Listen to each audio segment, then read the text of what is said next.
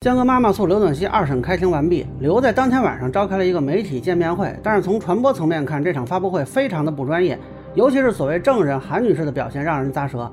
那么这位韩女士有哪些不专业的表现？如何评价整场见面会的效果？大家好，我是关注新闻和法律的老梁，让我来跟您聊聊这事儿。这个见面会呢，我是看了天幕新闻的直播。首先，我得说明啊，这位韩女士被法庭驳回证人身份，那她现在的发言是不会对二审产生影响的。当然，她和刘暖熙都有发表自己言论的自由。如果有违法之处呢，也是由江歌妈妈来维权。这个我就不对内容本身做过多评价了。另外呢，有些人攻击这个韩女士的外貌啊，我觉得大可不必，是吧？人家长什么样呢，也不是她的错，咱们有事说事儿，对吧？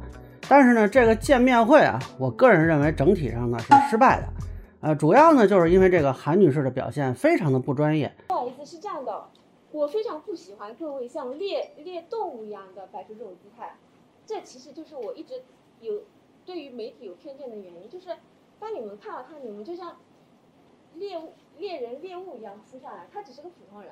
啊，我觉得这特别的可笑，因为这个被媒体围的情况很少在室内采访中出现，通常是室外偶遇的情况才会发生。大家看，不管是外交部的新闻发布会啊，还是各大电影节走红毯啊，都不会有这个情况啊，因为通常呢，发布会是要有一些必要的准备嘛，比如说你划定一个区域啊，拉一根绳啊，啊，找一些安保人员来维持下秩序啊，这些都可以解决这个问题。那么基本从这里就可以看出呢，这个韩女士呢，对如何开发布会完全没有概念。啊，她还指望这个记者不要去围他们，呃，那你是想让记者完全不搭理你们吗？还是说记者都待在原地呆若木鸡，是吧？这也不太现实啊。嗯，是因为这样拍起来更容易吗？真的没有必要这样，可以吗？我不喜欢被，我不喜欢就是说他被围观，然后我更不喜欢你们作为媒体摆出一种这种围观的姿态，像猎物一样。从一开始这就是错的。啊，这段是韩女士落座之后的一段展示吧？啊，进一步展示了她的不专业啊，完全没有发布会的前期铺垫，上来就说自己对媒体有偏见。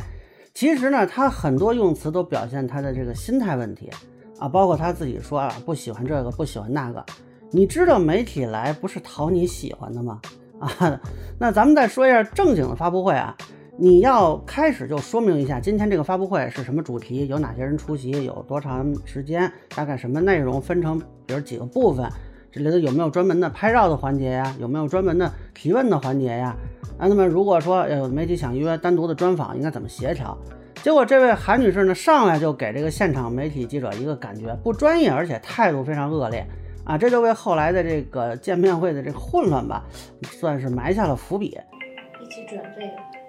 我觉得法庭不让他出庭作证，这这个做法就非常败印象分了。不光是不专业了，你参加发布会不把手机调震动，还在室内接电话，这个是不是个人素质就有点问题了？其实就算一开始忘了，你可以出去接呀。你中间这个刘暖心女士回答问题的时候，一直能听到她持续接电话的声音。对，啊，不，一千六百。我现在大脑就是很空白的。其实，在前两天，嗯，那个三天了，大概从周一开始吧。我和我的这个等于他还没开始提供证词，他的这个形象分啊，我个人认为就已经输了一半了。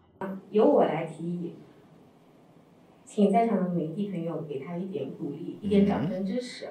我觉得啊，当时我看到这儿就真的各种无语啊，凭什么大家要鼓掌鼓励他呀？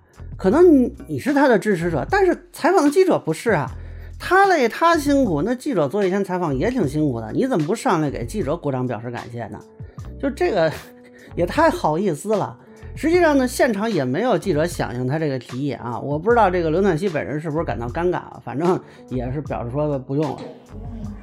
嗯，到这里基本就可以说明这个韩女士对媒体跟自己这边的这个关系啊，没有一个清晰的定位。实际上呢，记者既不是你的敌人，也不是你的朋友，他们就是来工作的，跟这个被采访对象之间可以理解成一种临时的合作关系啊，就是彼此满足对方在某方面的需求吧。我是在一七年的十一月底《局面》这个节目播出之后关注贾个案的，后来我发现一个很大的问题啊，我第一个问题我就想提醒在场的所有的媒体朋友关注一下这个点。就是其实局面播出的时候，它是让整个江歌案进入了大众视线，它是最深的一个节目，这个大家是公认的吧？有没有人觉得就是说媒体那个局面这个节目是引起江歌案最轰动的？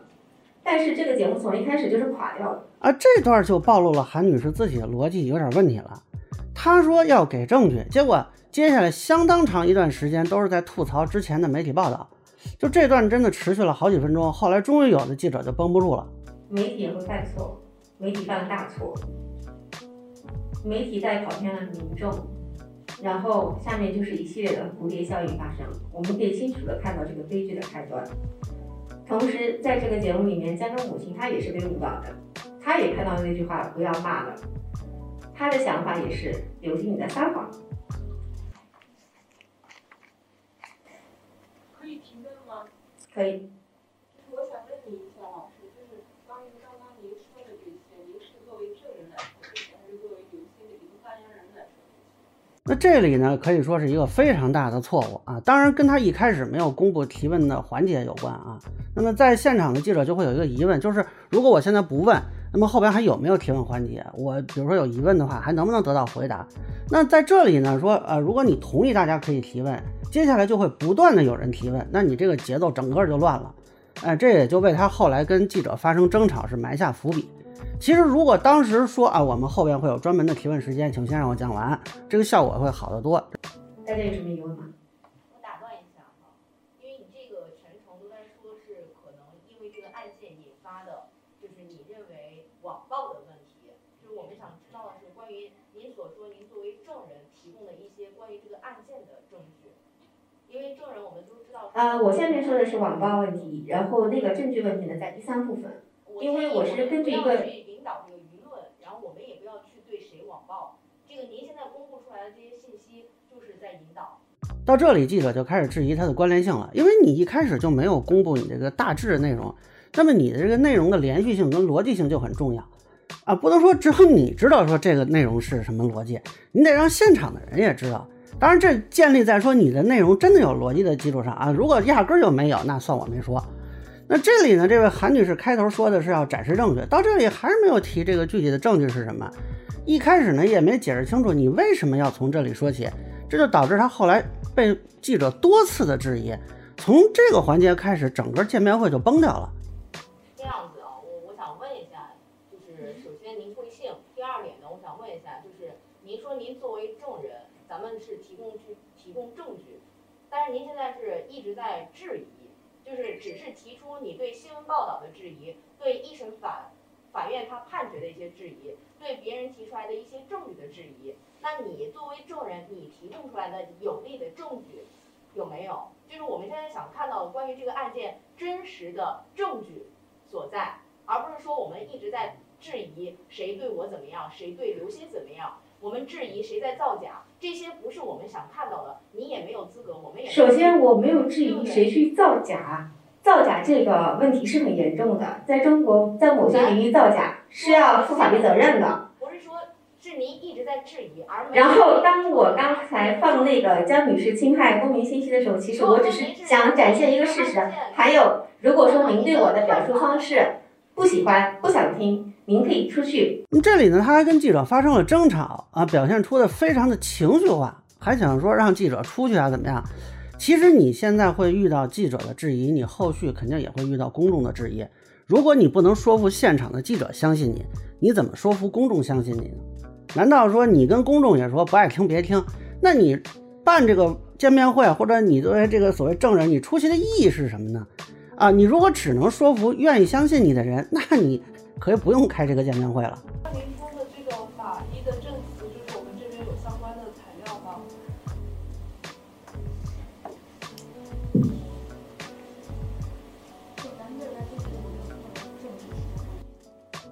法医的证词在日本庭审是公开的。呃，我我以为这个是就是作为媒体人的职业或者素养都有可能是立刻去检索到的一个公开材料，因为当时你这个回答真的就非常差了。人家问你要证据，你要是方便出示呢，你就出示一下；如果出示不了，首先是你准备可能不太充分啊。那你可以说你上网搜一下，也许能找到。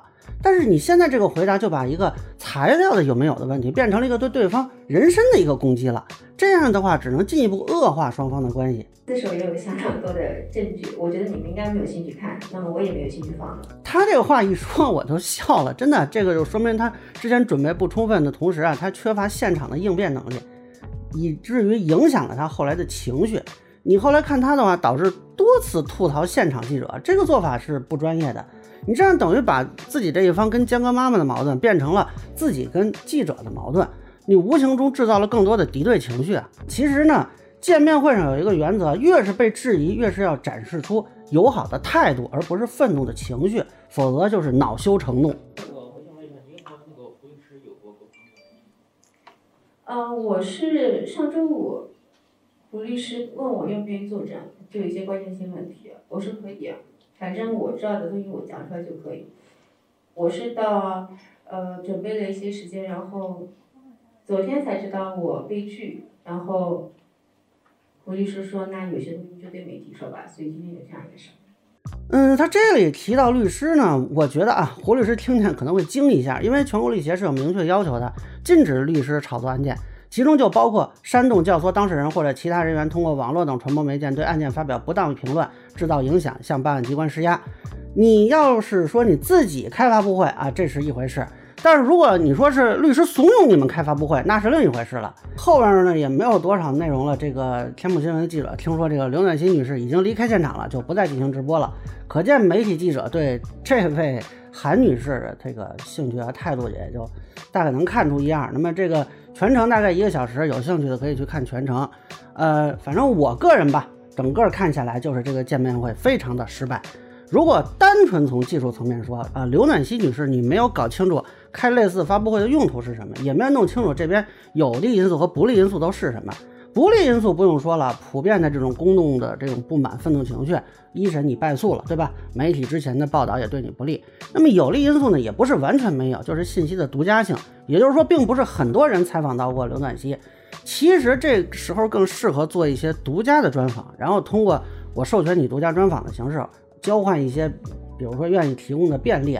来符合自己的利益的报道，你比如说，我可以要求审稿，当然你不能要求太过分啊。你说想让媒体骂法院那是不可能的，但好歹可以提一些要求。那有的媒体可能他出于保持这个独家性，也许会答应啊。那这样的话呢，你可以更好的控制这个采访内容，准备也可以更充分。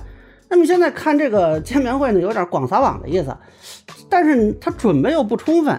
那么，如果说你一定要开这种发布会性质的内容呢，你的开的目的是什么？你自己要先弄清楚。你是为了传达信息，你还是为了吐槽媒体，甚至说你就是为了吐槽法院？咱们退一万步说啊，你就是要吐槽媒体，你也应该吐槽不在场的媒体，你不能跟现场的记者争吵，那这就非常搞笑了。咱们看第二天的这个媒体报道，很多都是聚焦在这位韩女士怼记者、怼记者、怼记者、怼记者。我个人感觉，这个刘暖心女士从第一次接受《北京青年报》的采访开始，到后来接受澎湃新闻的采访，再到现在，始终他有一个问题处理的不是很好，就是他过于陷入到自己构建的叙事逻辑里，或者说至少是把自己的感受摆到过于优先的位置。但是你这个这种构建呢，并没有办法说服公众。而这个韩女士呢，似乎有类似问题，就是在这个见面会上把过多的时间放在了吐槽媒体、吐槽网报，甚至吐槽法院上。啊，他自认为自己的表述有逻辑，但是现场记者很显然 没有 get 到你的逻辑，那这样就会让人感觉我听不到什么干货，主要就是你在情绪输出啊，那我完全不明白你要说什么，所以呢，看下来就我就很好奇，就是刘女士和韩女士他们之前怎么商量的呢？就你们觉得这个见面会的意义是什么呢？说实话，恐怕很多记者对于韩女士的观感会比对刘女士更差。因为刘女士之前做了什么，好歹我们没有亲眼见过，对吧？这个韩女士可是活生生的在大家面前进行了一番操作呀。当然，如果你们就是为了当着媒体出一口气啊，就是为了来发泄不满，那就当我没说。那最后我还是想说呢，这个法庭的审理还是看证据啊。目前我看完这个见面会，觉得法庭驳回韩女士证人的申请非常正确啊。我相信二审会有一个公正的裁决的。以上呢，这就是我对浏览器案二审开庭后他这个见面会的一个分析吧。个人浅见难免疏漏，也欢迎不同意见小伙伴在评论区和弹幕里给我留言。如果你觉得我说的还有点意思，您可以关注我的账号老梁不郁闷，我会继续分享更多关于新闻和法律的观点。谢谢大家。